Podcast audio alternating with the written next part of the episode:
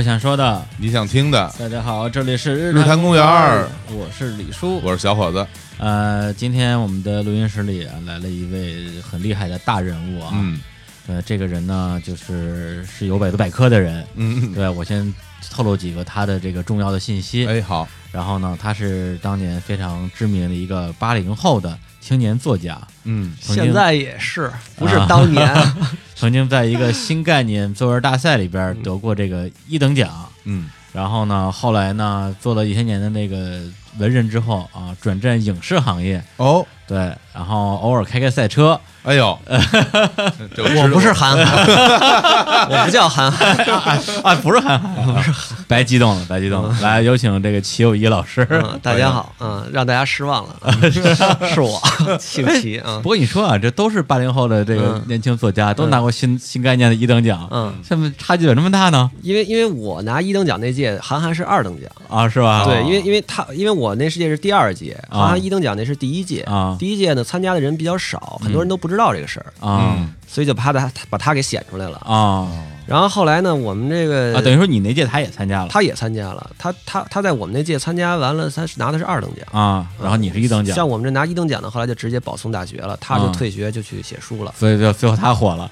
啊，对，可能是吧。对，这个结论就是不能上大学是吧，？谁退学谁能火啊？没有，因为因为什么呢？就是这个家学还是很重要的。他爸是好像是啊，啊给那个故事会什么的写写写小故事的那种文人啊真的那种那种南方小镇上的文人哦嗯，，平民镇，哎，有有有这种有这种念头，就是啊就是培养孩子什么，的。啊那就是怪爸妈呗。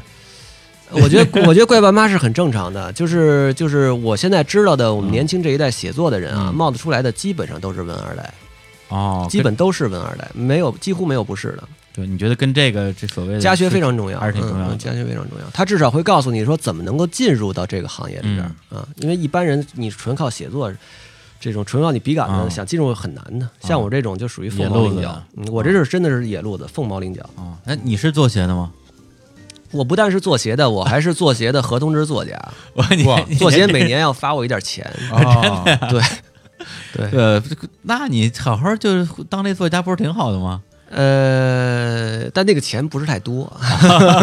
不够花的，不够花不够花啊。对，所以那个先先介绍一下啊，嗯就是齐佑一老师啊，这个呃，有的听众可能之前听过他做的这个有一档音乐节目啊，叫《摇滚滚又一一榜。榜》，嗯，嗯。在那个网易云音乐，嗯。之前是独家吧？对，现在其实也还是独家状态独家，但是我我们也在考虑看怎么弄往后。嗯。对，包括之前那个一年多前，我也去上过你的这个这个对，节目。跟高虎一起嘛，是吧？啊对对因为当时你还是创业者呢，还是创业者，还是还是 CEO 呢，对啊，现在已经沦为播客节目主持人了。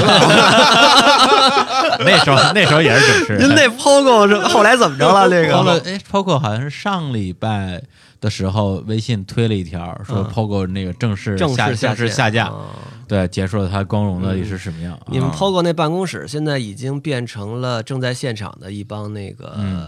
IT 的工作人员在那上班了。呃是是，嗯，对，反正这个呃都是都是一个这都是一个过程吧，都是一个过程，一个过程际会吧。对，然后那个今天把呃老齐叫过来呢，就嗯。倒不光是为了聊他这个节目，嗯主要还是说大家聊聊往事吧。对，因为认识的年头也比较多了。嗯嗯，对，虽然之前一直没有一起录节目，对，嗯但是实际上我们俩应该是零零二零三年的时候，零三年吧，零三年、零四年差不多那会儿，嗯，对。那会儿刚开始干记者的时候，是吧一块儿跑会，志明当时在《新京报》嗯，跑啊音乐口，我在《精品歌舞指南》跑音乐口。对。哦，对，等于说属于每如果如果你勤快点儿，嗯，咱一天能发不仨仨不见过会都能碰见两三回是没问题的。对，哦。应该说，当时《新京报》的音乐口是日报里边最重要的板之一。之一吧，啊之一吧，嗯像我们精品的不用说了，肯定是周刊里边的第一，嗯。嗯，就是音乐口这个。哎周刊不是不是北京周刊的郭那德纲显然，音乐口是我们这个 最重要的宣传渠道。这事儿你可以随便问各种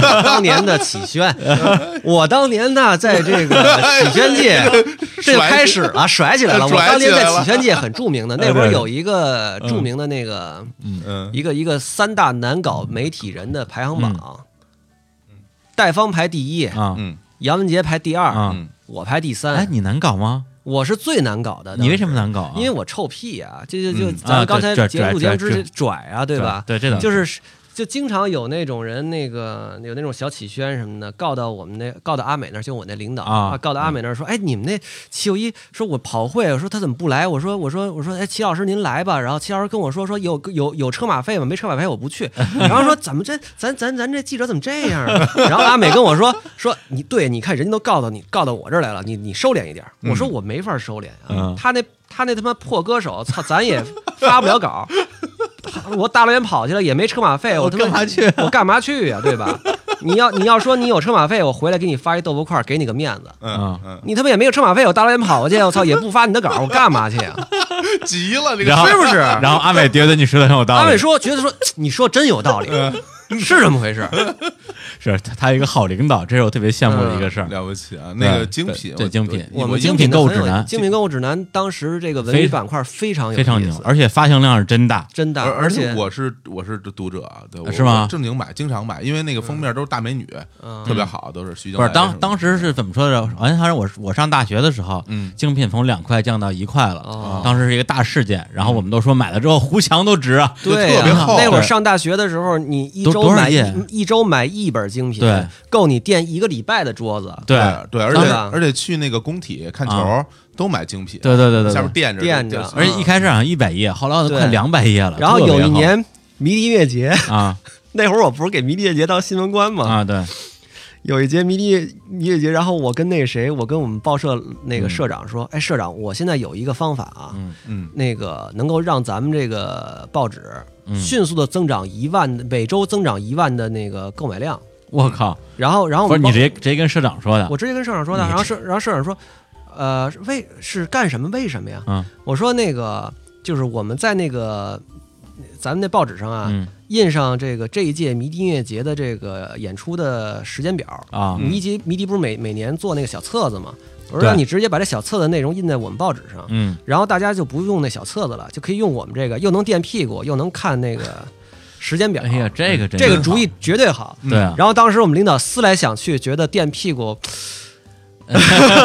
没有认清现实。对，因为因为什么呢？因为我们那个报纸啊，嗯成本印刷成本是五块钱一本，啊，嗯所以它这个卖一块它的销量呢一定要控制在一个范围之内，就销量不能太高。销量，不能太高。哦，越高越赔钱。不能卖对太多了。不。能卖对。太不过多。它的确是，它都是那种所谓，我看都是彩色的，对。对对，都是彩色的。铜板纸。然后所以呢，你你你又不能卖太高，又不能卖太少，嗯，所以我这我这个特别牛逼的主意当时就没实现。也就是你们的发行量能够控制在保证你们的广告价值，对，这个发行量就可以了。当时的发行量应该是在十万以内吧，嗯，十万以内。不，是这十你这这十万应该是一真数，真数，绝对的真数，对吧？因嗯为这这因为他不想太高我，知道，到但是销售那儿你对外报肯定不止十万了。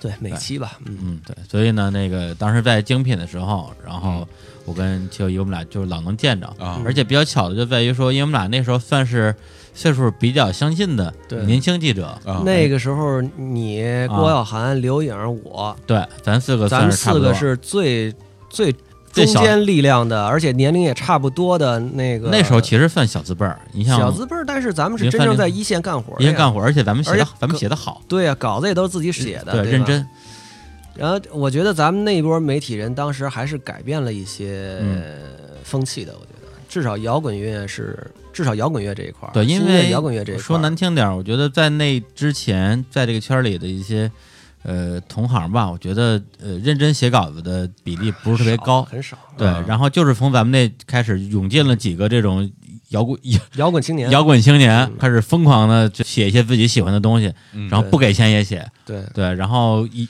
有有点带动了当时的一个一个一个肯定带动啊！当时我们在精品购物指南那个演出资讯那板块儿，嗯常年累月的发那个各个嗯。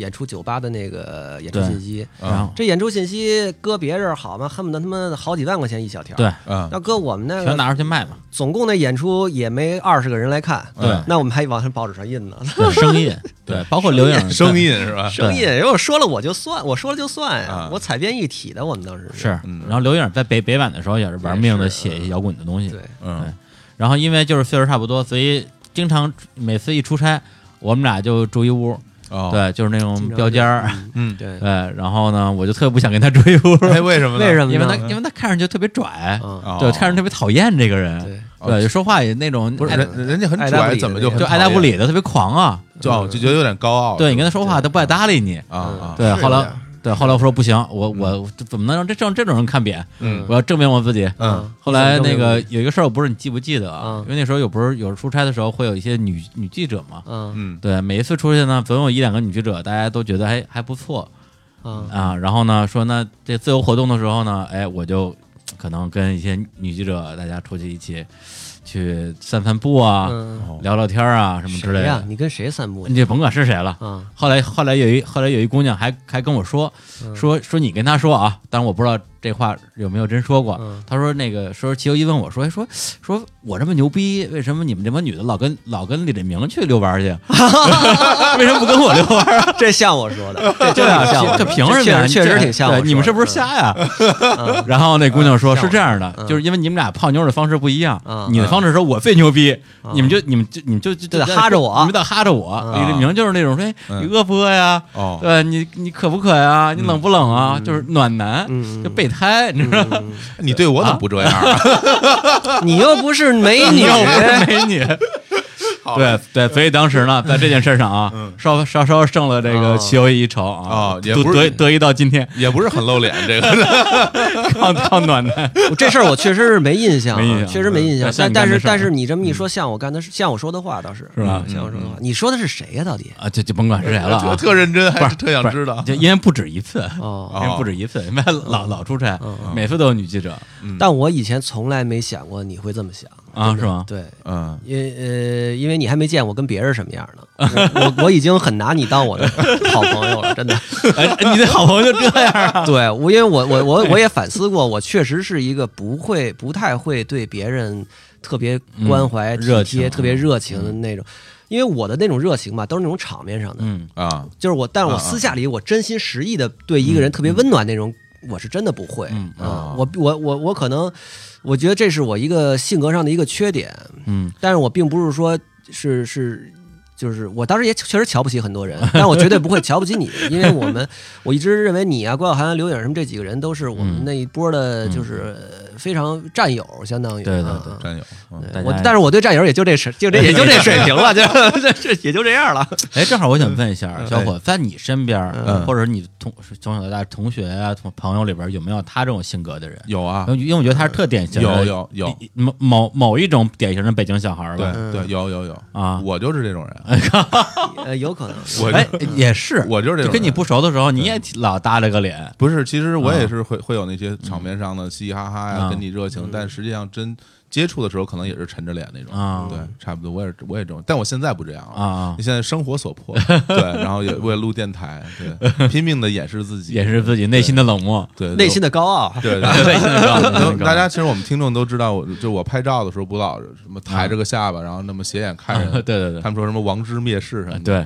对，对，习惯了。你主要是为了显脸小吧？这都就是这样没有双下巴，就是啊，哎，这真是胖人都有共同语言。没有，我不胖啊，我不胖啊，我我 我只是善于观察。反正在节目里大家也看不见你的脸，我们俩说你胖你就胖，呃呃，大家可以去网上搜我的靓照啊。亮照。十年以前的照片都是，对，然后呢，对，那是一段儿，然后后边呢，跟老齐有一些间接的间接的接触，就比较逗了。因为当时我在一唱片公司，哦，然后有一个女同事啊，我就嗯。不提公司名和人名了。哦，然后是那女同事是九一的某某一个前前女友，也是我我行业里边著名的好看以及身材好的女性。真的呀！而且在嗯。哎那段时间是不是我记不清了，反正就是在办公办公室老老老叫我老公，你前女友而她跟谁都能啊是是，他后后来发现他管谁都叫老公。对然后呢？她是那种特别小白领儿，就是文化口小白领儿的那一套。啊那一套，对对对。哦，然后呢，那个后来呢，就他们俩在一块儿了，我还挺吃惊的。我说这俩人怎么凑一块儿了？哎，等会儿啊，就是那个时候不是前女友状态，呃，那时候那就是就就刚开始交往的时候等于那个时候是刚交往，啊对。啊啊啊不是，啊其实啊。你你记这记得稍微有点错，是实际上是这样的，就是哦。我跟他呀，嗯，嗯这有什么可聊的？这让我媳妇儿听见多不好。啊对啊，但是反正就是简单的说吧，就是我们俩在一块儿时间其实很短，真正在一块儿时间很短，就是很短啊，很短呢。然后但那个时候他他是刚回到北京，还没开始上班呢。嗯然后后来我们俩就是分开了，分开了以后，然后呃，但是我们俩可能断断续续的，偶尔会见见面啊什么的啊啊，那种就就就别说断断续见面的事儿了，嗯，就说他把你家砸了这事儿，砸了就是 那个是手那是很靠 前，那个因为因为那个我们俩在一块儿可能待了也就三四个月啊还是多长时间，嗯。然后然后然后有一天那个有一天，然后有一天我们去去一个长辈家里，嗯。然后半道上呢，我就我就因为长期积累，我觉得我跟他确实也不是一种人，嗯。然后嗯他是那种小白领，但我又是这么一人，嗯。然后我我就跟他说，要不然咱俩还是算了。嗯嗯，当时对他打击就特别大，因为哦他是专还真是跟着我一块儿去嗯我们家亲戚家，啊，嗯然后他就回去就把我们家给砸了。对啊，当时我记得我那时候还写博客嘛，嗯。你写了一篇博客，写的特别好长。写，的特别详细，对。这是家里怎么砸的，冰箱里本来有什么东西，现在对。什么东西没了，对，哦是他因为写的，他写的，哦。是我写的，因为因为我之所以会写呢，其实你那篇博客，如果你现在看的话，因为有有时候我也会拿出来看看。啊，看，没删啊，没删。我因为后来我我把它转成 Word 文档，放在我一个很重要的一个文件包里了。啊，为什么呀？因为我觉得那篇写的非常好，写的非常好。因为我写它的并不是为了暴露隐私啊，或者什么什么有，不是为了诉苦啊，不是绝对不是为了诉苦。我纯纯的因为因为他对他呢，我觉得是我这辈子第一次亏欠一个女性，亏欠到那种程度。嗯，然后我也是确实是一点办法都没有，所以我觉得这东西叫悲剧。嗯。嗯呃，所以我把它写出来了。Tragedy。呃，我把它写出来以后呢，呃，我我感觉这种悲剧是无可避免的，没法避免，没法避免，那它就是一个有文学性的东西了。嗯。嗯。也就是说，你没法把你们俩之间的故事纤毫毕现的一字一句的写出来。嗯，其实你在写这个冰箱的当时样子的时候，就是在写你们俩之间的关系。对，然后而且而且且这个这个梗呢，我其实后来还放到我我嗯。其他的小说里都、啊。都有这个梗，嗯，哦。嗯很重要的一个梗，而且这事儿对我也很重要。我觉得我觉得就是他的，我其实真的觉得他身上有很多特别好的优点，嗯特别闪光，我到现在觉得非常是吧？非常非常喜欢的那种东西。嗯嗯，但是他身上也有一些东西，我觉得可能主要是读书少吧，真的，嗯。就这个是就是无解的，真的。对，关于读书少这事儿，我们之前在节目里其实开过玩笑啊，嗯。就就我不知道好不好意思再说一遍，就是他四个字的词儿不太认识。对，有点这意思。对，然后呢，我觉得 我现在，你知道，有时候我就在想哈、有时候我在想，尤其是在此时此刻的中国，嗯文化或者说读书这件事情，其实有点像一种病毒。嗯嗯你一旦感染上以后，你就跟这个世界格格不入了。嗯嗯因为这个世界上大部分人是不读书的，嗯大部分成功的人甚至都不怎么读书。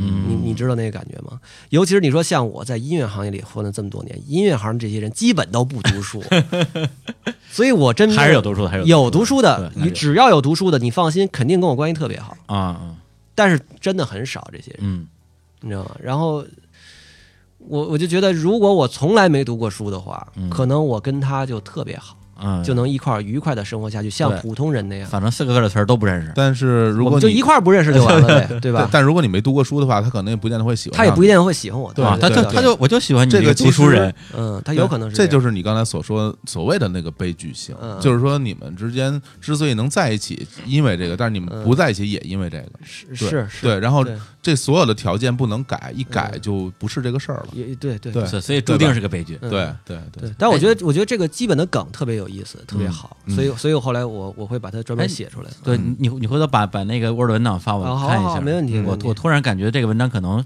让我当时看的时候是以一个很普通的看博客的心我，当时是幸灾乐祸的角度来看的，对。觉得说太但是糟了。但是什么人啊？这这不幸因为灾乐祸就博客嘛，你在。网上看到一篇博客帖子，你并你并不一定真的明白它是怎么回事。不是，我主要奇怪就是说，嗯我我就就这么说吧，就是以就如果是以我的角度来讲，就是说我跟我女朋友分手，嗯我女朋友把我们家砸了，嗯我觉得是一个很丢脸的事儿，嗯我不太会对外去说这个东西。嗯结果她不但对外说，而且还写的特别特别细。嗯这个事儿本身在我看来，我觉得挺有意思的。嗯对，我不至于说幸灾乐祸，我只是觉得说这个人内心真是够强大的，嗯这种事儿他也能写出来。那他写东西是干嘛呢？是为了让人让大家知道我特别惨，还是为了什么？其实所以十年过去以后，你终于明白了我当年那篇博客是怎么。对我，我嗯相信我能从你这个博客里边读出卡佛的味道，嗯，当然可以，一定可以。当然可以说的非常肯定啊，跟真的是非常肯定啊。对，而且应该也是跟在跟那个女友在一起的时期，你有一句名言，我不记得是通过他说的还是你自己说的了，就是姑娘，在你的心里装的比这个世界还大的爱，这句话是你说的吧？哦，这是他在他之前那个女孩儿，啊，是吧？嗯就是在这这还不是你说的这位，是吧之前一位，嗯好羡慕啊，，是吧？嗯，像你这种啊，是吧？对非常羡慕。对对对，对，就是这句话，我们我们之前在节目里也多次引用过啊。嗯对你心里装的比这个世界还大的爱，但但我现在回头想呢，其实我觉得，呃，这都是年少无知的时候的吹牛逼。当然，嗯当然这个牛逼吹得很漂亮啊，因为很多诗人。都是靠无知来吹牛逼，以以及以以能够成为一个诗人的。啊如果你对这个世界了解足够多，你可能就成为不了诗人。以忽悠无知女青年，嗯，嗯，对对。但但但这个说的确实很漂亮，这话，嗯，是吧那？现在我肯定不会这么说了，嗯，嗯，可能连表达这句话的欲望都没有，没有没有，完全没有。而且我也觉我也我现在实话说啊，嗯我觉得我现在也不觉得这就什么你心里装着比世界还大的爱这种话是是成立的，它肯定不成立，的确的确是不成立的，不成立。世界多大，你多大？对对没错儿，对，然后咱们一上来呃先讲了好多的这个以前的八卦的故事啊，嗯，嗯，对，还是挺有真正的八卦还没开始。啊，真的呀，对，就刚才刚才都是我我我知道的关于你的一一些我其实觉轶事得特别。好，我先抖了抖了，我觉得我觉得跟老朋友聊天的这点 特别好，因为因为你因为你你你眼里的我跟我以为的我是其实是完全两个人。嗯，不太一样，对你我我其实特别想讲你你想听你你你你对我其他的印象，啊，真的不是，我觉得其实主要因为咱俩虽然那时候就是属于经常见面，嗯，但并不是但咱俩经常走的不是特别近嗯啊，而且关键为咱俩没喝过大酒，啊，对对，咱俩没喝过大喝过大酒也不一定真近，就是嗯是，何况没喝过呢。嗯对，我觉得我可能有有过一次，有可能跟你这边走得更近的机会。当时你刚开始做那小朋友的偶像拍儿，啊，对，这可能我们听众不知道，就是嗯大概哪年的事儿，零零零五零六吧。零五零零五零四零五零六，对差不，多这然后呢就是杰友一拉了几个人，啊，然后就是每个人每次掏一千块钱，差不多，然后嗯请几个自己喜欢的乐队演出，演唱会，然后免哦。免费，免免费。费演堂会。也，就是说所有观众免票，嗯。然后这个乐队的酬劳我来掏。嗯。对，然后当时那个齐友一找过我，啊。然后当时我好像刚刚从新京报辞职吧，嗯就说我操，什么刚辞职，这个弄这事儿也是一笔钱，这是第一个考虑。第二个是因为齐友一喜欢的东西我都不喜欢，嗯，因为他他他特别当时我喜欢重的特别重的零一，零一 AK 四七嗯。越氧罐头，全是那些痒，而且那会儿痛痒还没有后来的那些呃情歌呢，不太一样。对嗯我说我干嘛要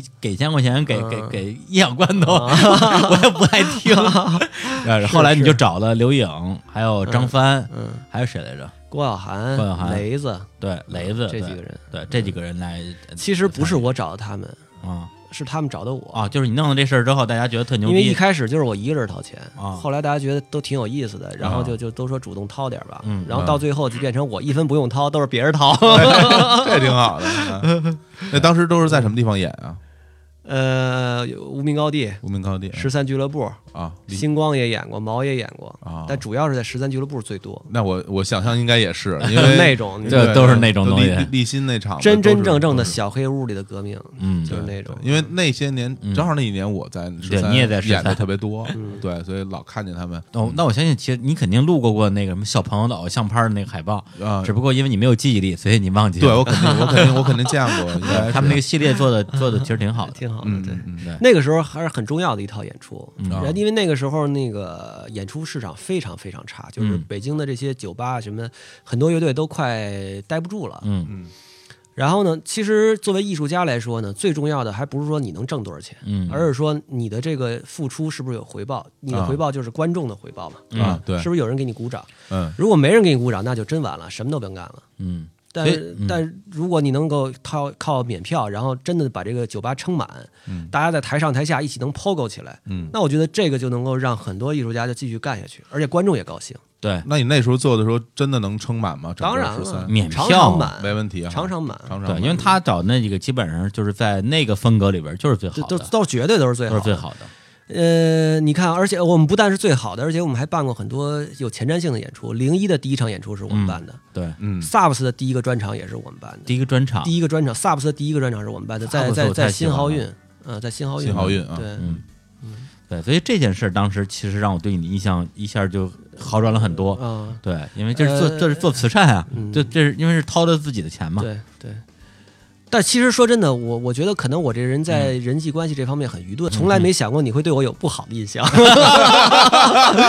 真的是这样啊！可见这个人自大到什么程度。啊，是是是是是，确实是。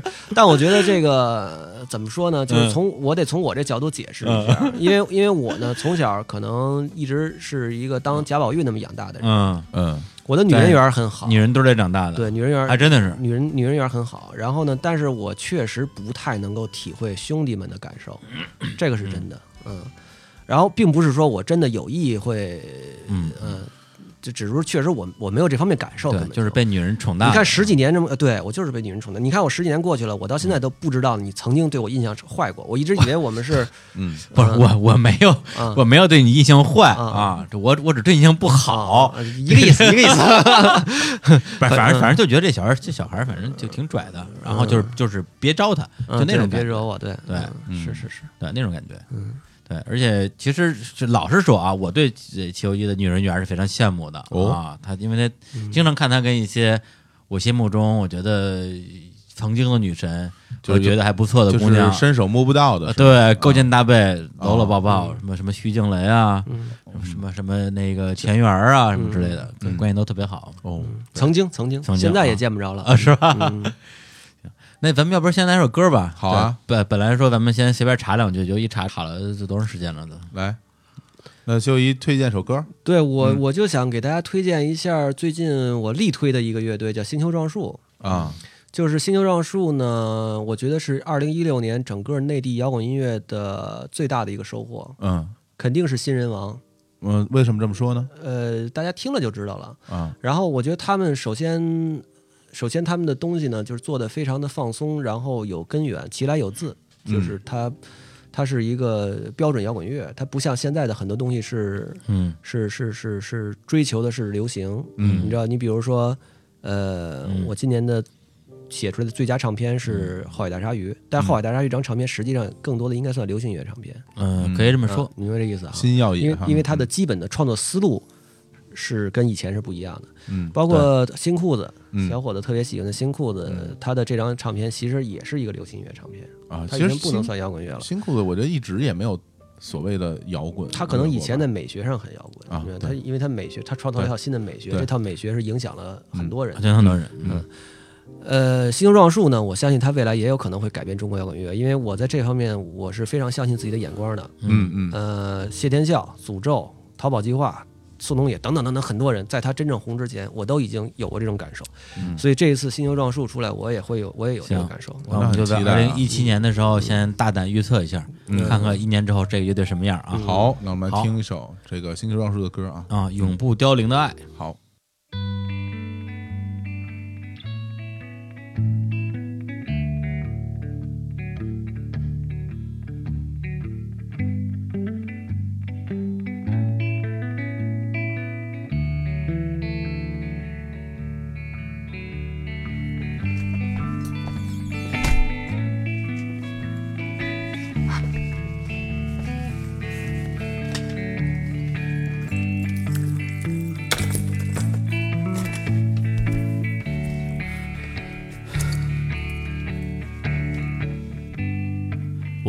去哪儿把你忘记？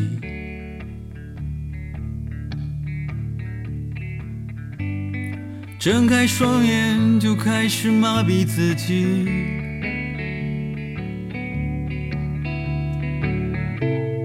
每一盏微弱的灯光，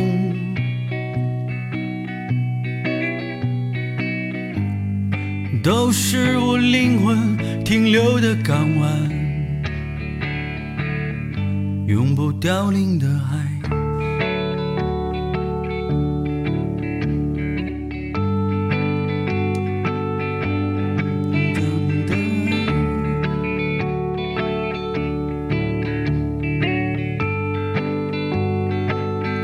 永不凋零的爱。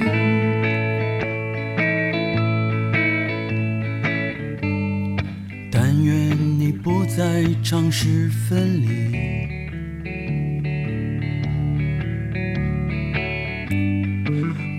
为生活而感到忧郁，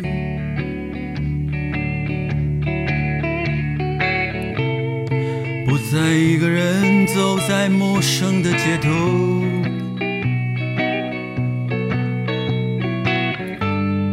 不再因为季节变换而随波逐流，永不凋零的爱。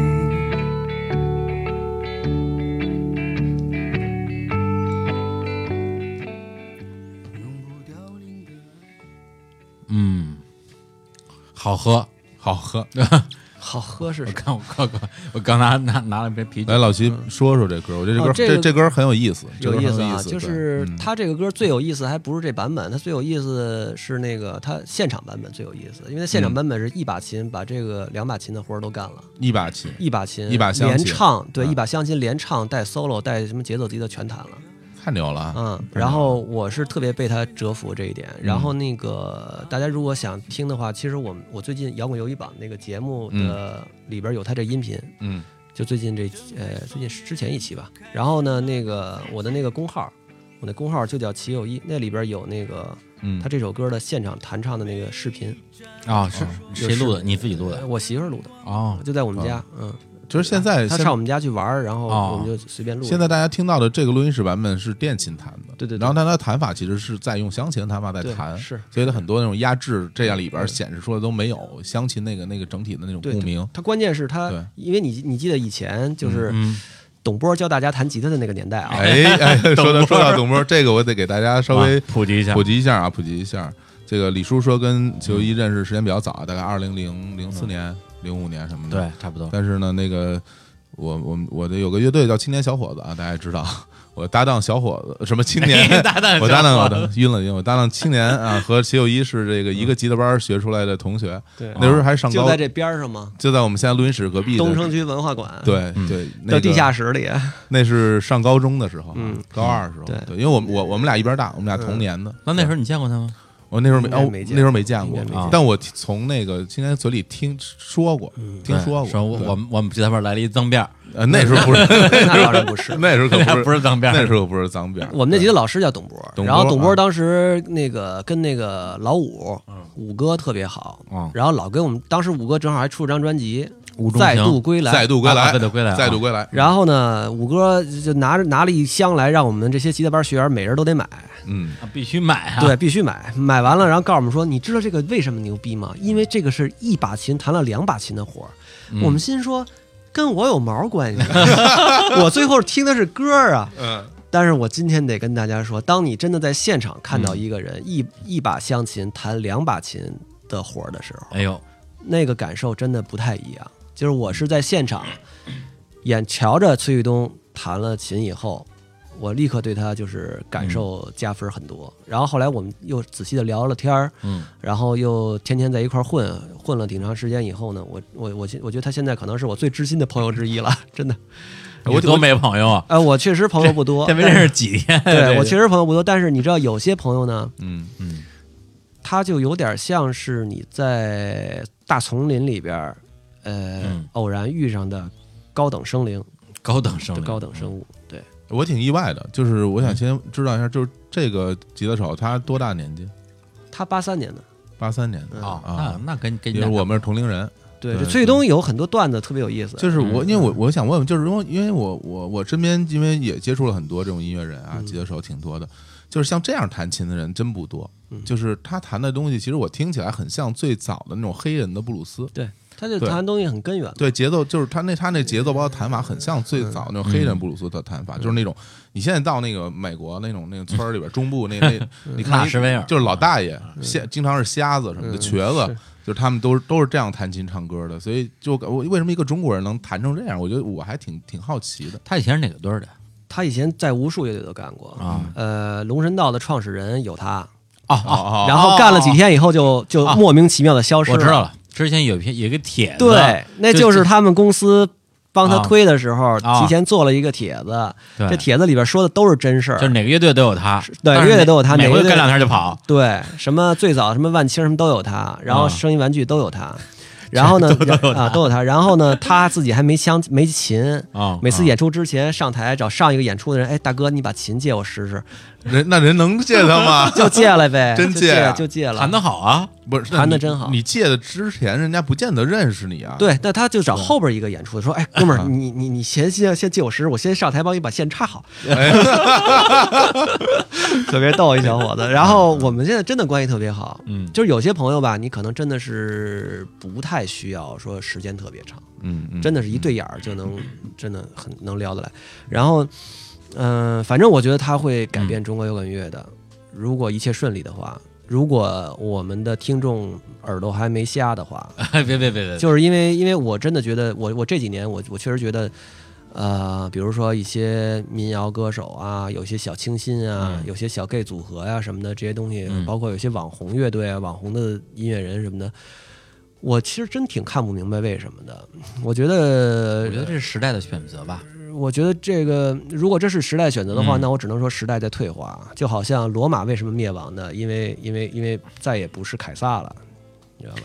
嗯，现在我觉得说进化或者退化，可能嗯也是有点儿言之过早。嗯我只能说时代在变化。对，然后在就是你离开精品之后，其实我就不太知道你你在干嘛了。然后后来想了想啊，好像在新浪待过几年，嗯但是具体干嘛也不太清楚。后来又听说你去拍一部电影儿，弄嗯弄编剧什么的，嗯。但对你的实际的生活状态其实挺不挺不了解的，嗯所以想打听打听。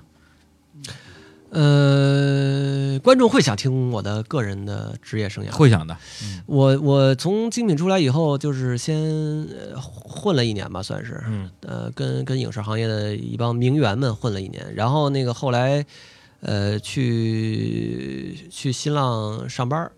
做那个摇滚频道，嗯我们在那儿建了一个摇滚频道。然后当时呢，摇滚频道我那觉得还是门户时代最后的那几年了吧？对，应该这么说，对，是这样。而且而且摇滚频道呢的建立呢，也是中国摇滚乐第一次真正的在主流的门户网站上面有自己的阵地，对，这个是特别重要的。当时所有的人的宣传都在我们那儿。然后后来三年以后呢，我就发现我不是，其实我在工作当中就发现了，我跟新浪的风格区别还是挺大的，因为嗯我是一个比较自由散漫的人，嗯。新浪是一个爱替民工的一个聚集地。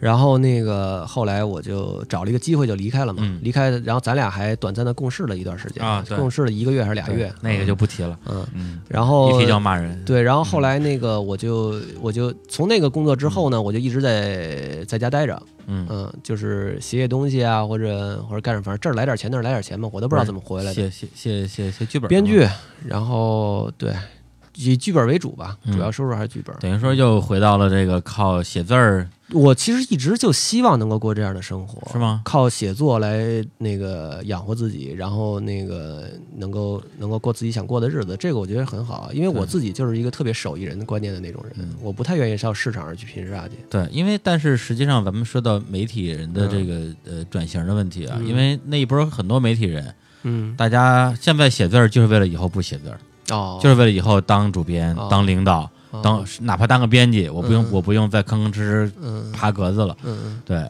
主要写的也累了。但但我说那个写字是，比如说写个故事啊，写个小说啊，对对，因为因为因为你本身你是嗯有点文人的这个嗯这个出身的意思，所以你你对写字这个东西本身还是有自己的一个执念的。看你写什么。你如果是写新闻报道，那我肯定不愿意写了。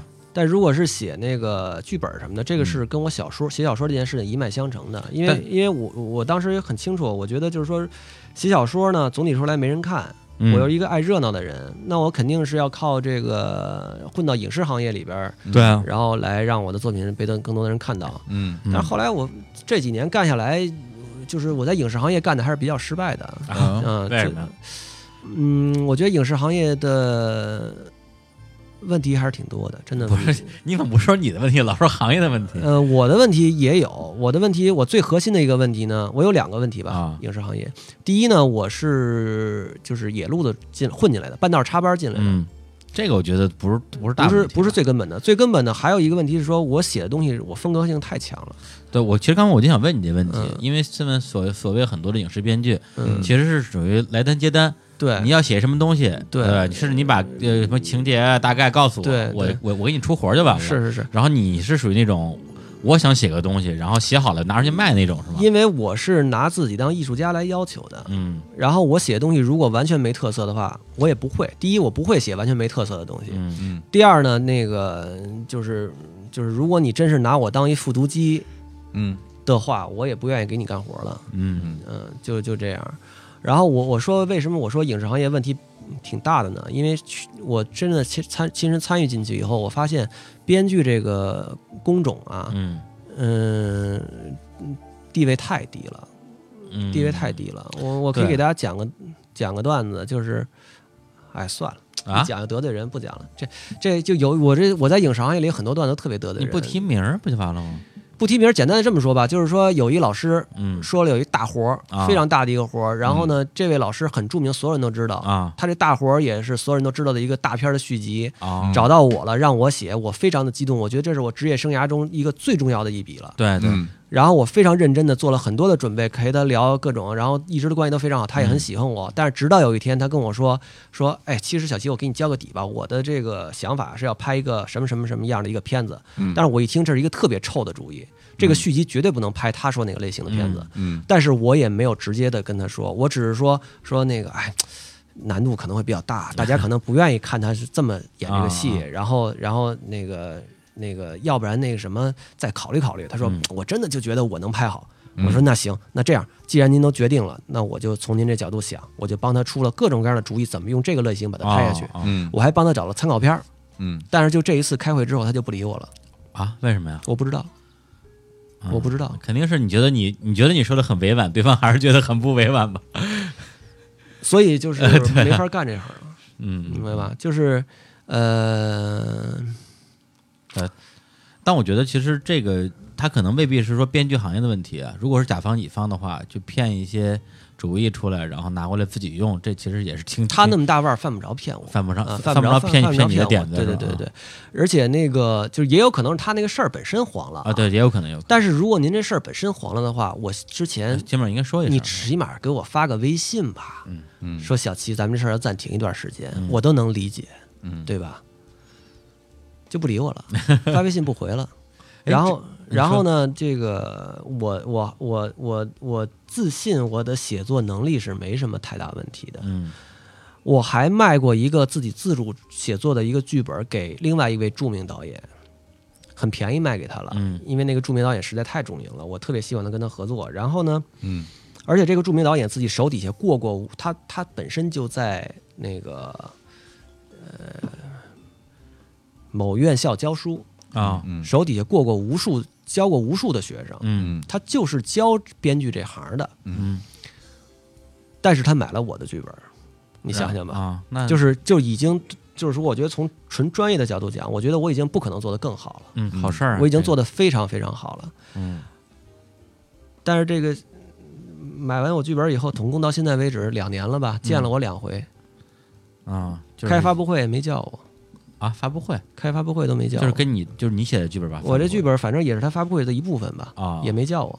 然后我们一块儿就天狼星这个球队一块儿踢球的有一哥们儿，嗯啊呃，不认识，但是后来我有一天送他回家，他说：“哎，你怎么称呼？”我说：“我叫齐友一。”他说：“啊，我知道你，我知道你那个，你是不是有一个什么什么戏？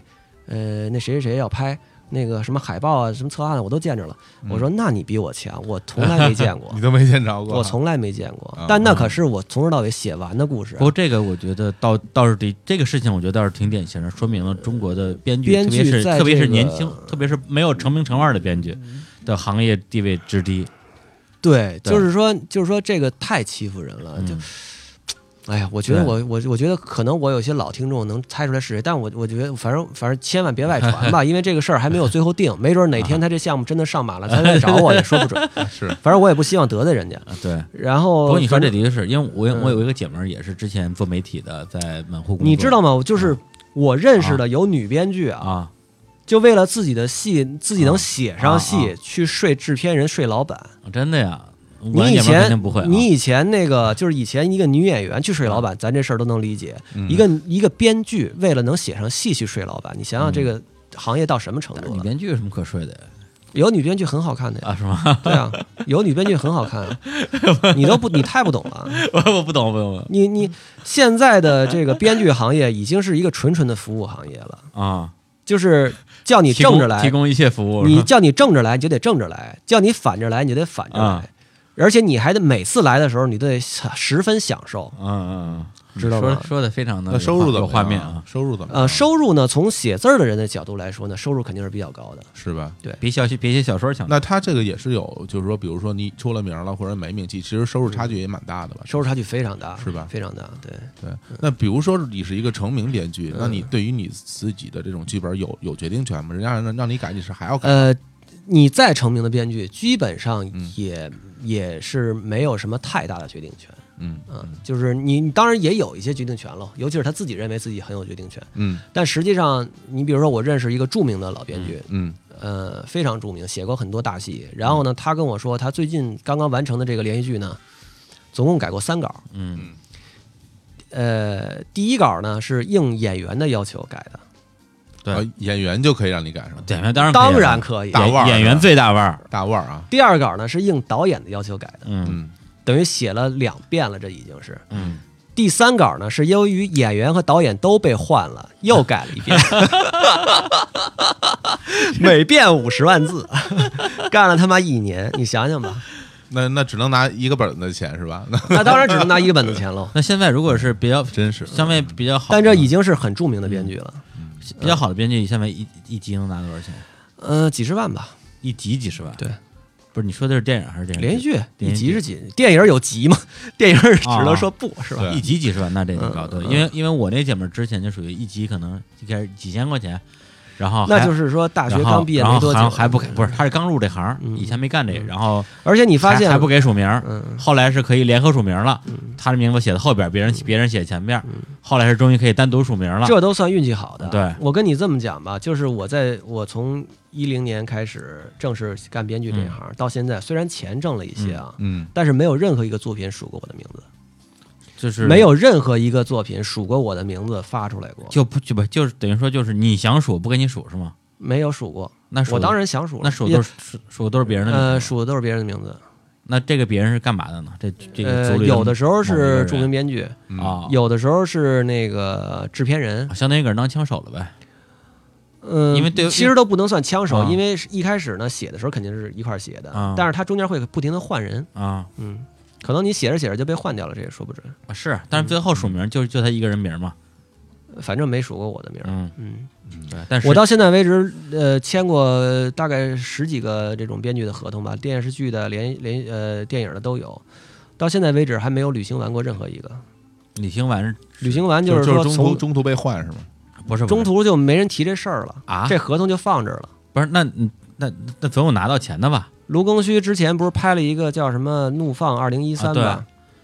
那个戏第一稿左小岸写的，嗯第二稿我写的，嗯第三稿石康写的，第四稿孙瑞写的，啊再往后我就不知道了。但我们这四个人，我说这四个人没有任何一个人署名了。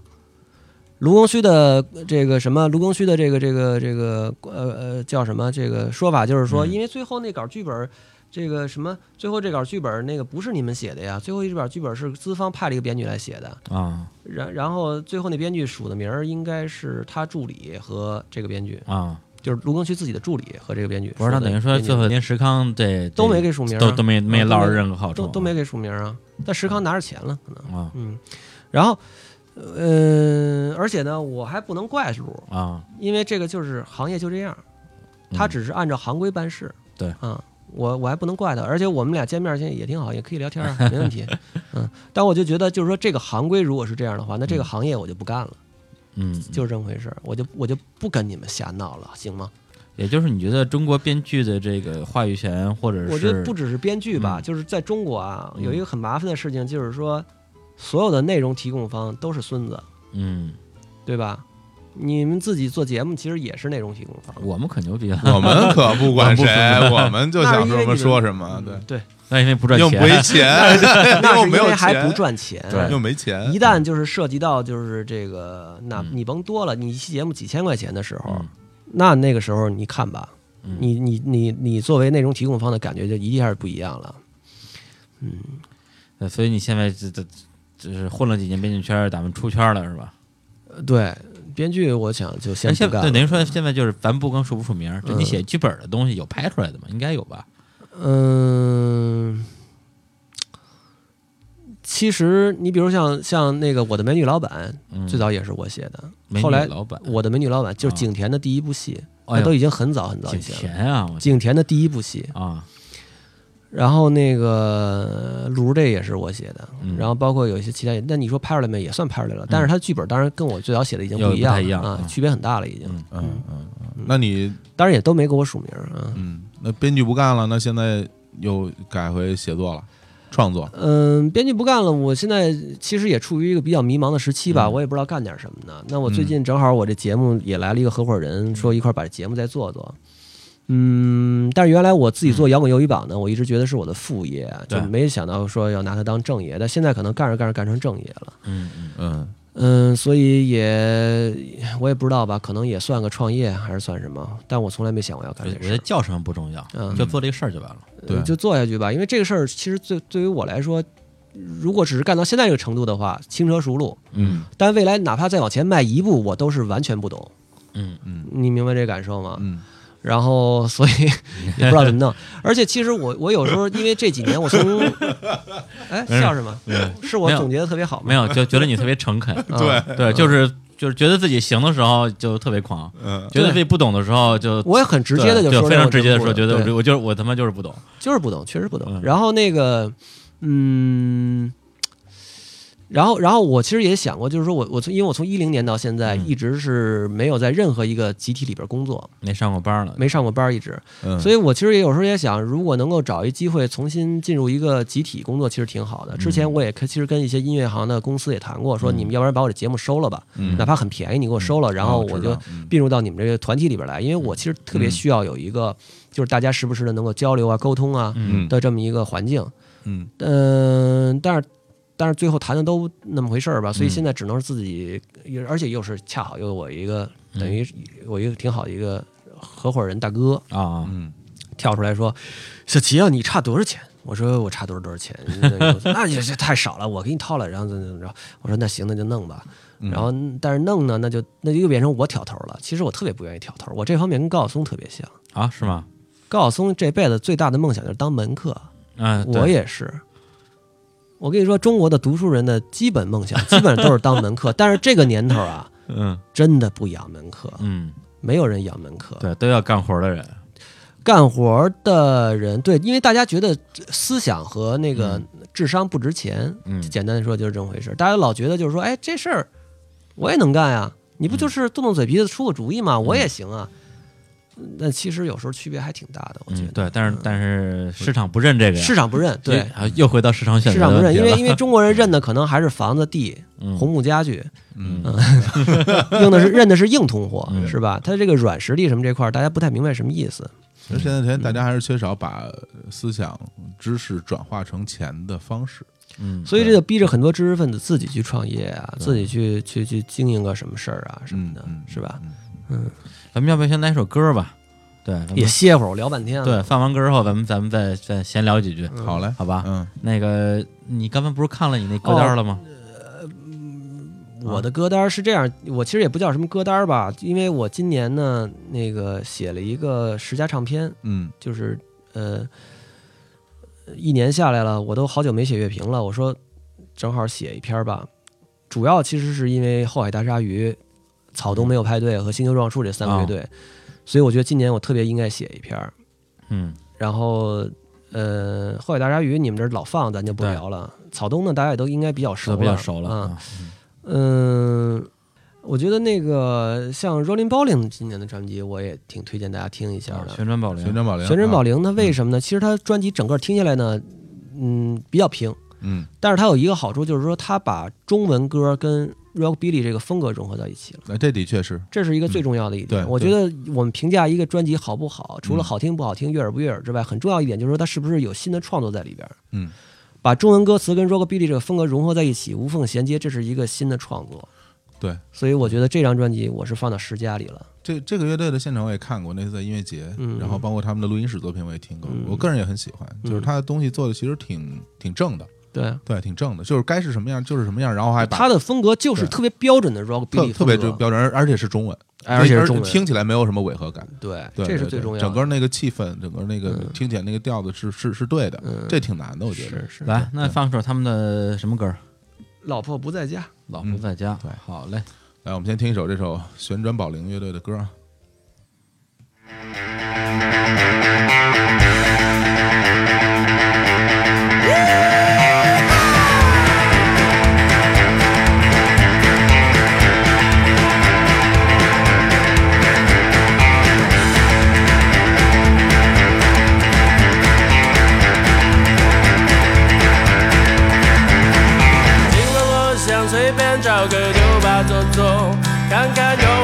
漂亮的姑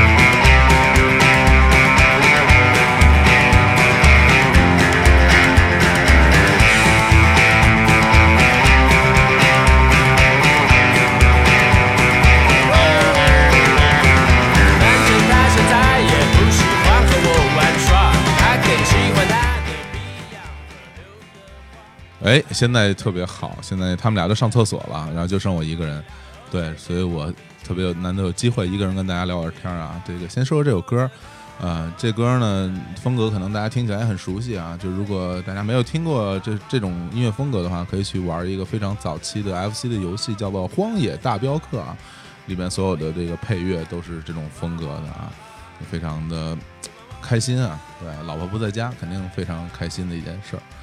对，然后那个之前大家肯定没有在节目里听过这种一个人 solo 的这种场面啊，今天好好 solo 一下。其实原来上次在那个音乐节的直播的时候，有一天是我一个人就整个说了一天，在那个深深圳的时候，那时候就感觉就真的挺不一样的。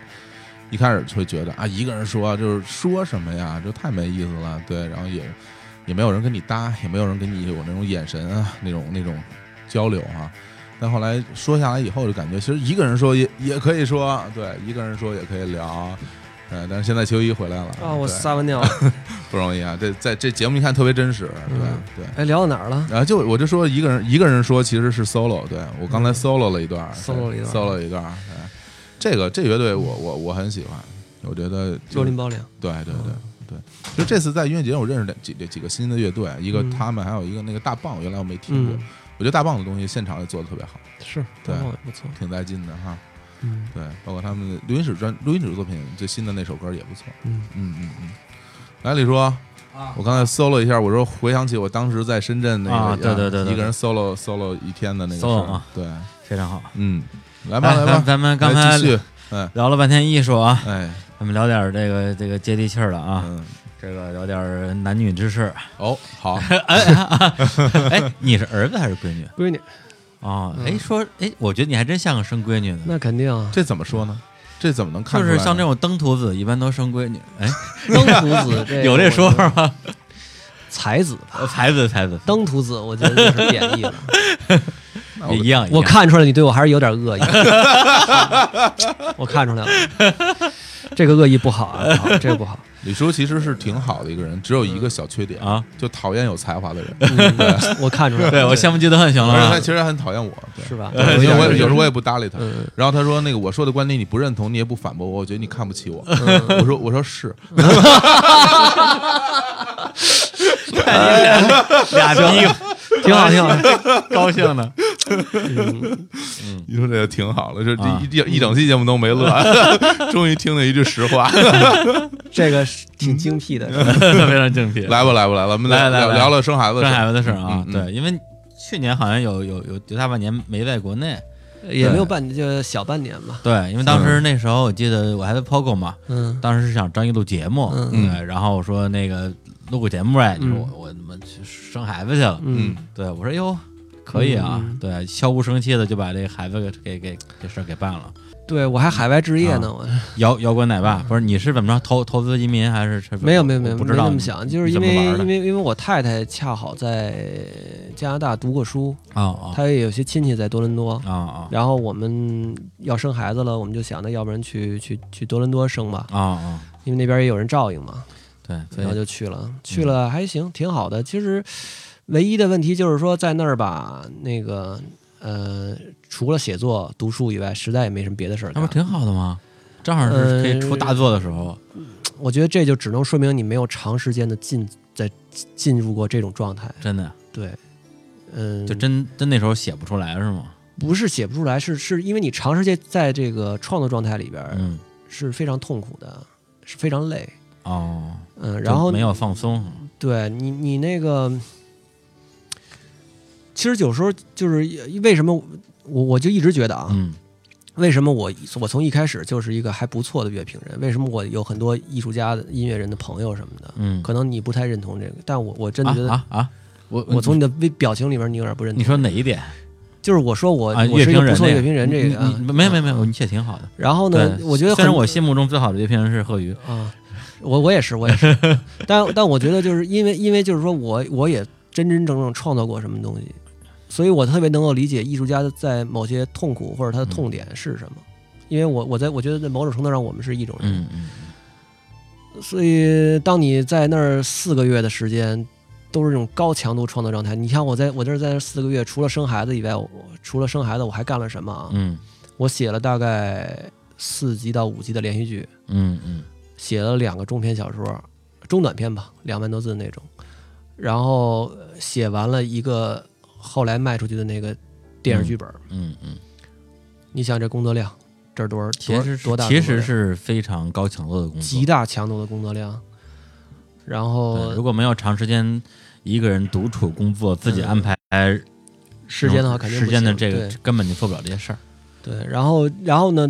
你在你在那种特别纯粹的状态之下吧，是一个月还行，我觉得一个月是、嗯是挺好的一个状态。超过一个月以后，就真的是感觉到就是在深渊里了，嗯嗯，很痛苦的。你指的这种纯粹的状态是说，呃，你可能就纯创作状态。就是说，其实你你你也不是所谓的就是把自己关起来哪儿都不去，你也会出去。我就天天就想，哎呦，能上哪儿玩啊？对但多伦多那地儿实在他妈没什么可玩所以。我想说的就是这个，就是说嗯你不是说你没地儿去，但是你出去之后，你发现特别无聊，就是就跟没地儿去一样，也不是说限制你自由，不限制你自由。我跟我周围没东西。对对我跟我太太基本上就是说说那个，咱们进城吃个汉堡包吧，就当过节了，你知道吗？嗯就都那感觉。那么惨啊，多伦多。嗯、其实也不是惨，因就为我就说他的娱乐活动，还是说他们娱乐活动不太对你的胃口？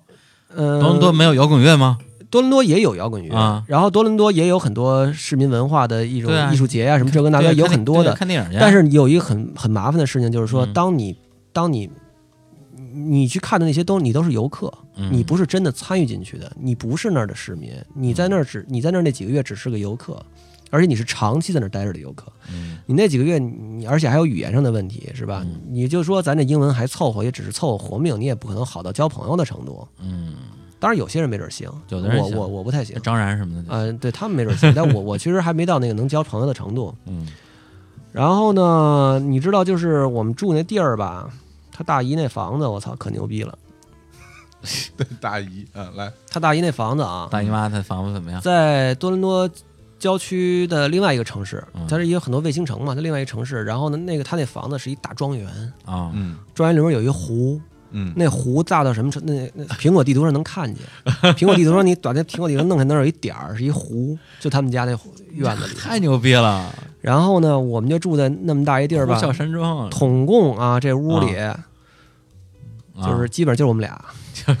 也这么大庄园，也没个管家、女仆什么的。也有，但是在另外一个建筑里，我就是去。就是它总共有两个大的建筑。啊嗯，就是管家在另外一个建筑是我们我们住的这房子啊，一个建筑是他们那那边那屋。啊，。合着你们那边我们要一块儿吃个中午饭的话，得是跋山涉水走一小会儿，走到那个屋里啊，又又穿过那个湖游过去，呃，绕过那个湖绕过那个湖。嗯对，就这么一地儿。嗯然后呢，那地儿离城里开车还得一个多小时俩小时。极其安静吧，周围。那当然了，有一次我跟我太太吵架，嗯 她挺着大肚子自己开车出去了。嗯然后我没事儿干，我怎么？而且我也没心思写东西了，嗯吵架嘛，心情不好。我说我绕着他们这个 block 走一圈吧，嗯就是他这个 block 大概就是那么四五四五个这种庄园组成的一个公路的，因为它那公路都是横横七竖八那种公路，它会会围出一个区域来。嗯嗯嗯，我绕着那走了一圈，你猜我走多长时间？三个小时。那你还你还真是我绕着这个 block 走了一圈是三个小时，你想想那嗯 block 多大吧？你还真放心，要我早找媳妇儿去了。真的，怎么找啊？车就一辆，他开出去。你还你你想着你在那儿能打着车吗？那 是哦 叫个滴滴哦，这倒是，这倒是，对吧如果没车的话，那没戏了，那那没戏。我我你知道我在那儿的他妈的那个走这三个小时的一个目标是什么？我说我嗯走到最近的一个加油站去买一个打火机，啊嗯走了一个半小时，走到加油站，走一个半小时走回来。啊，这屋里连个打火机都没有啊，不是你干嘛呀？当时忘了，想抽烟是吗你？要把房子点了是吧？那倒没有，反正就是说，就是说，也是好山好水好无聊吧。我觉得这可能也是很多那个刚到那儿的嗯海外游子子什么的都会有的感受。嗯，哎，那当时你决定去哪儿生孩子，就是就是说给孩子上个外国户口是吗？嗯，对，实际上是打一个法律的擦边球。对，哎但，我觉得这加拿大跟美国一样吗？就是只要在那儿出生就是美国我其实不太清楚啊。对对啊对对，你在这儿出生肯定就是那儿公民。嗯，啊，对，因为因为现在去美国生孩子还是比较多的，嗯加拿大的我你是我听说的第一个，啊，现在也还是有一些加拿大那边他也有专门的月子中心啊什么的，但嗯我们没去而已。所以现在你们全家都回来了呗？对啊，我们就只是生了个孩子，然后就早早就回来了。嗯嗯嗯，对对，所以为什么聊要为什么聊这一块儿呢？因为我觉得前面聊的东西都全都太这个艺术了，太摇滚了，哦最后给大家给点生活小百科科普一下。嗯对，你自己，哎，你比如说你去之前，嗯，你你的目的就是为了让这孩子能有一个那个户口，但你回来之后，等于就是目的也达成了，没有什么没有什么问题，中间没没有有什么问题。对，因为我去之前，我以为我媳妇儿能够嗯就是把这一切全都搞明白，啊但是我去了之后，发现她完全不明白。啊，是吧？那还是那其实你你你在去之前也不是特明白，我去之前当然不明白了。哎，别说以前，你到现在你也不是特明白，现在也不是太明白 因为特明白，我以前从来没去过加拿大嘛，嗯对吧？然后那个谁旅游闲着没事去加拿大呀？好深好深，我跑不了。啊，然后那个，然后然后他，我就我想他在那儿毕竟生活那么多年，他可能明白点儿。啊啊，结果操，在最后临回国之前，嗯飞机票都已经订好了。嗯然后我我问我媳妇儿说：“哎，咱们那个出生纸怎么还没给咱们寄到啊？”嗯然后我媳妇儿说：“那要不然你你你去打电话问问怎么回事儿？怎么嗯还不寄来？这是这加拿大政府这效率太低了。”然后嗯，打电话过去问说：“您呐，生出来以后，先得去网上填一表，啊填完表以后，我们才给您寄这出生纸呢。哎拿到出生纸以后，要经历多少多少多少天的工作日之后，您才能拿着护照，然后您才能去中国大使馆办那什么手续，然后您才能坐飞机回国。我们一算这日子，得这 那怎么着又回去了过一个星期，我们这机票就得回去了，怎么办呢？啊啊？那怎么解决这个？然后就花钱呗，花钱办那种加急的，啊，就是当地有那个那种华人开的那种月子中心，啊。他也啊，收点钱，然后就替你把这个手续的这个事儿给办了。啊。反正我嗯。我这次这个谁跟跟志明啊。说说一块儿来聊天呢，对。主要其实还是说，嗯，想取取经，嗯，就是也是也是一很久没见了，一块儿对聊聊对沟通一下。然后我们那个，因为嗯因为我一直觉得，就是因为我原来一直是我的思路，其实就是挺手艺人那种思路的，嗯你知道吗？就是说，我就觉得把这自己手头上这点事儿干好了，别的事儿你就别管了，爱怎么着怎么着了就。嗯但是我发现，在此时此刻这个当代中国呀，你嗯要一抱着这种想法的话，那你早早就嗝屁了，就死去了。嗯嗯，这还真的是要掌握一些技术手段才行。这这我我一直觉得这不是一个什么酒香不发巷子深的一个时代，嗯，这个时代真的是，手上得有活儿，嘴上嗯也得会吆喝。嗯，是是是。那行吧，那我们就到时候好好的取取经，学习一下。对，嗯反正今天那个从一开始啊，开个玩笑，就是说这个什么新概念作文啊，大家可能觉得以为是韩寒，其实并没有，因为我们这标题都写的是谁了。嗯，对，其实也是想说，在差不多可能十年前，在网上经常会有一些说法，说你们这些八零后，哦，对，特别自私，嗯啊，然后特别的没有责任感嗯等等这些，呃，当然也有一些这个，也有一些这种优点吧，比如说相对比较独立啊，嗯对，我觉得齐友一就是我在那个时候我眼里的最典型的这种八零后的代表。嗯对，这虽然说的你好像是七几年的是我是七几年，啊，你真是啊，他真是啊，你哪年的首先我真是七几年的，然后我觉得我啊？你你你七几的呀？你你管呢？特别我一直感兴趣我一直以为你跟我一边大呢，谁跟你一边大？我比你大啊。是吗？然后呢哦，再加上我，我觉得我心态可能也不是那种特别典型的那种，嗯就是所谓就被定义之后的八零后的那种典型特征吧。嗯，对，所以今天呃，把这个老齐的这个前半生啊，洋洋洒洒过了一遍，嗯也是想给大家展示一下，说，哎，当年在我眼里是一个挺桀骜不驯的，嗯然后一个一个乐评人。结果现在发现还不如当年。呢。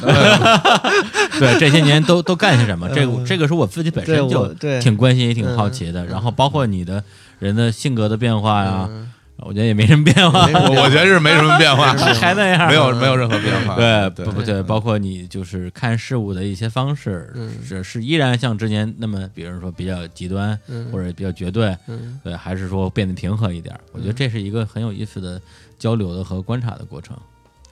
我呃我其实倒觉得嗯，就是人有观点是很重要的一件事儿。嗯然后他就是，我觉得我我我我，如果你让我说，我需要在这些年的生活当中有什么东西要重新反思一下的话，嗯。我觉得是一种方式方法，嗯。就是呃呃，对待周围朋友的方式方法和对待亲人的方式方法都是一样的。像我那个真的有了家庭生活以后呢，我发现就是说，实际上亲人之间谁跟谁也没有坏心眼儿，嗯。然后唯一的问题就是方式方法。所有的吵架的基本原因都是因为，包括吵越吵越大什么，基本原因都是方式方法的问题。它是一门技术，但这是个大问题。它是一个，嗯它是一门技术，它是一个很大的问题，它会影响你的所有的呃工作啊、生活，它会都会影响。幸福感，对幸福感也会影响。所以我觉得这个方式方法呢，还是要在生活当中慢慢的学。嗯嗯呃，我我今天也是第一次知道，就是说志明可能对我还以前有点略有微词。我 哎呀，不是你这你这说了好几遍了 是吗？我我这这事我我就说一遍，你说完全没有这么多遍，想到，你知道吗？没有那个是这样，就是我在和啊李叔合作之前啊嗯我会认为我是一个非常完美的人啊对，就没有什么问题哪哪都挺好的。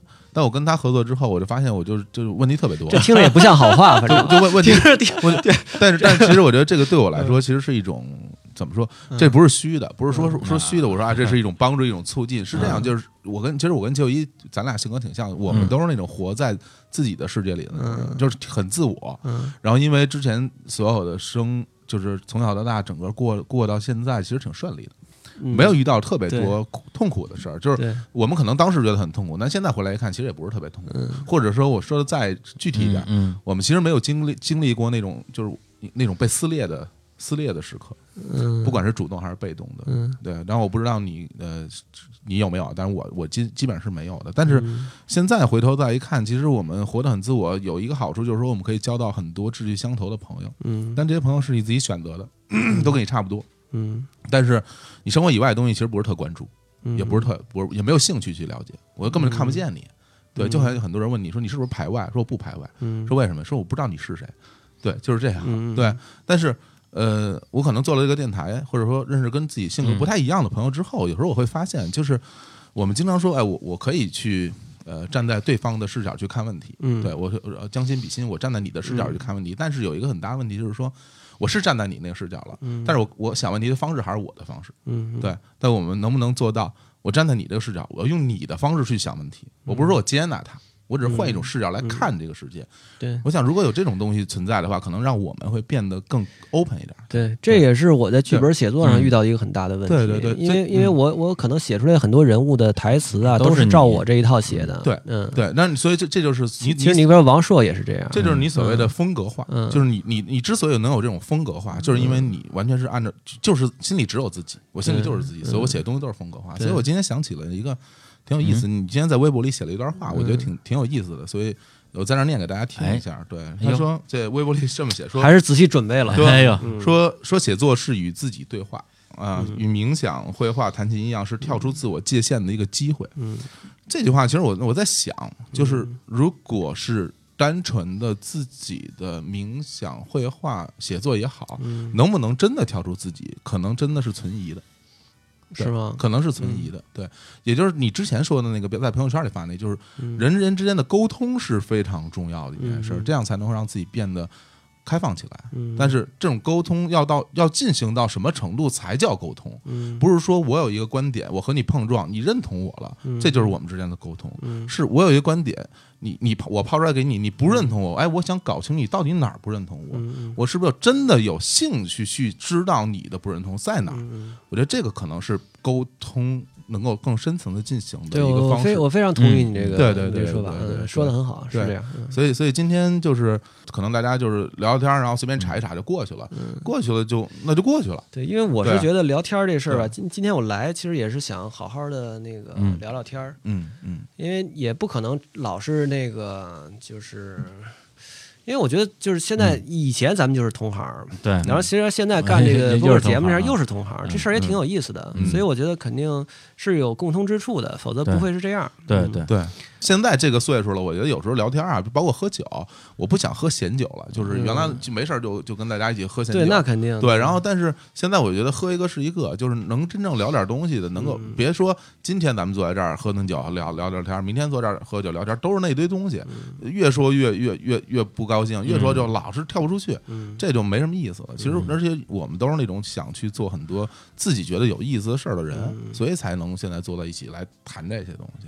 对，因为我原来一直在各种成功，你知道吧？嗯。就是我我我我就像你之前说的，就是各种顺，嗯，但是我这次从影视行业退出来，我觉得是我人生当中第一次就是彻底的失败，因为我在那嗯。事情上投入了很多精力，而且干了大概有个五六年的时间，嗯。而嗯。真的是什么成就都没有。嗯，而我能想象，嗯。就是说你你你的投入是那种全新的在投入，是是，然后你也会觉得你应该得到你应有的回报，但是就没有，而且也不知道该怎么解决。对对，然后呢，你要说，反正我刚才也说了，我其实嗯。觉得他们那行业有问题，嗯。可能确实是有问题，嗯。但是也有人就干起来了，对，是吧？那我就在想，那可能是不是因为我确实还有退路什么的，所以我就早早退了，嗯或者是有有什么别的原因？反正我现在就有点感觉，就是因为我原来觉得就是说，我有一个非常肯定的一个一个东西要告诉大家，嗯我要把它写到剧本里，我要把它或者我要把它写到小说里，然后我要让让它让更多的人看到，嗯让更多人听到，然后我要把这个信息传达出去。嗯我觉得人类最棒的这一点就在于这儿，就是你享受最好的，然后把它分享出去。嗯然后，但是但是呢，现在我就不知道通过什么渠道能够把它更好的分享出去了。这个这个就是一个很麻烦的事情。嗯嗯，反正我这边有一个观点，就是说，呃，因为咱们仨先不说说是不是北京人，我觉得首先嗯。我们都是、呃一直在自己的故乡生活工作的人，嗯就我们没有离乡背景。嗯。那我觉得你我们跟所有的离乡背景的人，北甭管你是北漂还是南漂，已经不能比了。嗯他们在做事情的这种勇气魄力上，实际上已经做了一次重大的选择，就离开自己的几乎所有的家人，嗯自己习惯的地方。对，所以在这点上来讲的话，呃，本身在这种上战场拼刺刀这件事上，嗯我们没什么天赋，我们嗯可能更更强的是刚开始的一些就是家庭环境啊、知识嗯背景积累啊等等这些。但你到一定阶段之后，真的是大家最后所有的炮弹打完了，要要要拼小刀的时候，啊，对，我拼小刀的时候，对我们就不好我们就不好使了。我们觉得这嗯这我我们家北京好几套房，我我跟他较这劲，跟你较这劲劲干嘛呢？对，就你会你会有这种想法，但人家真的是，这这他这个剧本拿不下来，他不跟这头这个制片人睡这一觉，他就得回老家。有一天女制片人出现在我面前，小齐拖吧，我操，去你妈逼！我们家好几套房子，我跟你睡，对啊，人家下人家下月房租都交不上来了。你他妈你他妈房子你的房子市值还没有我们家那高呢，操，我跟你睡。你你跟他说，你先把我们家房租交了，住我的房子。对啊，就不就不一样，不一样，还是还是不一样但但是如果说你仗着自己有退路，嗯那我就是到呃最后一关头，我他妈就不跟你玩了。嗯对，那你可以享受这种可以就是什么转身就走的这种洒脱。对但是如果说你又想要这个潇洒，你又想要最后的那个胜利者的那面旗帜，嗯那你可能你这个你自己得你自己得想清楚。对而且我就在想，如果我就是想潇洒的话，我怎么能够继续潇洒下去嘞？这个也是一个很很严肃的课题啊。卖套房呗，不是不是，它跟钱什么的没关系，嗯因为你一个像我这样这种读书、写作啊什么这些事干这事儿，你得有成就感啊。对对你的成就感从哪儿来呢？对吧？嗯因为你我的成就感肯定不是赚钱带给我，嗯但如果完我干的所有的艺术工作不赚钱，那他就肯定没有成就感。嗯，这个是明白这意思啊这个事儿，其实我想起来，之前我看、嗯看一个那个采访一个日本的一个料理的一个大师，嗯他说了一句话，我觉得我就那寿司之神嘛，不是？是不是那不是寿司人，是那个小东一谈，啊，天妇罗之神。他采访了那个哦。一个做做料理的做天妇罗第二个那个人，嗯。然后他就说，他说关于问他那个做菜单的那个事儿，就是说说哎你你也不换菜单，说你老是这些东西，你也没想过要换换菜单什么的。他说那个我本来想过换菜单，但为了换菜单而换菜单吧，这事儿就没什么意思。对他虽然我东西没换，但我人变了。就是我自己通过我的这些年的生活，我的感悟，我的阅历，我对这种食物、环境、对人的理解不一样了。那我做出来的东西就是不一样的。对，就是你提高了自己的东西以后，你可以不用换菜单都能做出很好的东西。为什么要说这个？嗯，就是所谓的满足感。嗯满足感这东西，你现在要求的满足感是你现在此刻状态里面追求的那种东西。但是如果我们在平时的生活中，可能会让自己多接触一些不一样的东西，或者就说说个最最俗的话吧，让自己变得更好。到了那个时候，你所需要的满足可能就不是这个了。你现在所困惑的这一切，只是你现在困惑这东西。如果你解决不了它，就就去做别的。等过了一段时间以后，你再回头看，这事儿就不是问题了。啊也对，也对你最后几句我是听明白了，就是说，对呃，对，如果你现在困惑，就做点别的，这倒是，因为因为你现在得嗯得不到你的满足感，那你就没有办法。那你现在如去想、去思考、想想解决办法，你让自己变得非常痛苦、很困扰，没有力气嗯，那其实你什么事也做不好。对对，对做点别的，对你做点别的，做点别的，让自己是让自己变得不一样。对，嗯让自己嗯变得不一样之后，可能这个事儿就就解决了。是是是，对对，有时候嗯有时候我觉得有时候就是这种，就是像我们都是那种很很喜欢想事儿的人，嗯想多了之后吧，就把自己想的就困住了。嗯理由其实我觉得除了我们没有办法解决以外，一个很大理由就是能力不足。嗯，行，剩下的话我们啊回头可以啊对对对喝着酒聊了就行了。对对，一会儿咱们那个关了麦之后再说，就是就是就是好吧而且那个啊，呃，就是因为其实原我跟邱一其实是就是嗯。就算认识，但并没有那么就不熟，其实没怎么说过话，没怎么说话，嗯。不是特别熟。对，然后我觉得从此以后可能就是再也不见了。没有，我知道你肯 这，我能从你的脸上看出来，你肯定在说反话，你肯定是要多跟我见面。回头我们还是可以嗯。一起踢踢球、喝喝酒、聊聊天。反正很多事儿就是现在这年纪了，能真正能跟人交流的朋友也不多，也不多。说实话，嗯。也可能是因为自己原来做的不够好，也可能是其他的原因吧。好吧。那咱们就结束吧，啊好吧？咱们再放首歌，嗯然后一起再再关了麦之后再聊点，再聊会儿别的在啊。音乐的海洋里徜徉一会儿。徜徉一会儿徜徉一会儿，来来来，那咱们再放一首什么歌呢？最后，九姨再推荐一个，哎哦，再推荐一个，我其实我觉得就是现在中国的一些摇滚乐呢，其实已经非常的这个就是僵化了。嗯但是有一些像说唱和那个电子音乐这块儿呢，我觉得是新兴的一个很不错的东西。现在嗯有一个电子音乐组合叫 Do Hits，嗯 Do Hits，它是以北京这几这边几个年轻人组建的这么一个组合吧，它也不叫组合，就是一个松散组织，一个厂牌吧，相当于。啊然后这个厂牌里边谁出了什么新东西，都可以在这厂牌以这厂牌名义发。嗯。那这个 Do His 这个厂牌呢，它在虾米啊、云音乐这些平台都有它自己的专题，那里边有很多歌，大家都可以自己去挑。啊嗯、你比如说我今年写了一个十佳唱片，里边就涉及到了有一个叫呃，嗯、就这个叫《林中之象》，哦，嗯，好呀，林中之象，就听听这首歌吧，叫《宛如林中之象》，里边有一个叫林中之象的歌。呃，不是林是林中之象里边有一首叫《宛如林中之象》的对，歌，反正就差不多吧，因为这个电子音乐，因为实际上这些电子音乐呢，你其实并不太需要记它的那个名字，嗯具体的歌名儿哪首是哪首什么的，因为歌名歌名就是个意象。嗯，好好，嗯，来吧在，这首歌里边来结束这期的节目，跟大家说再见，拜拜。拜拜。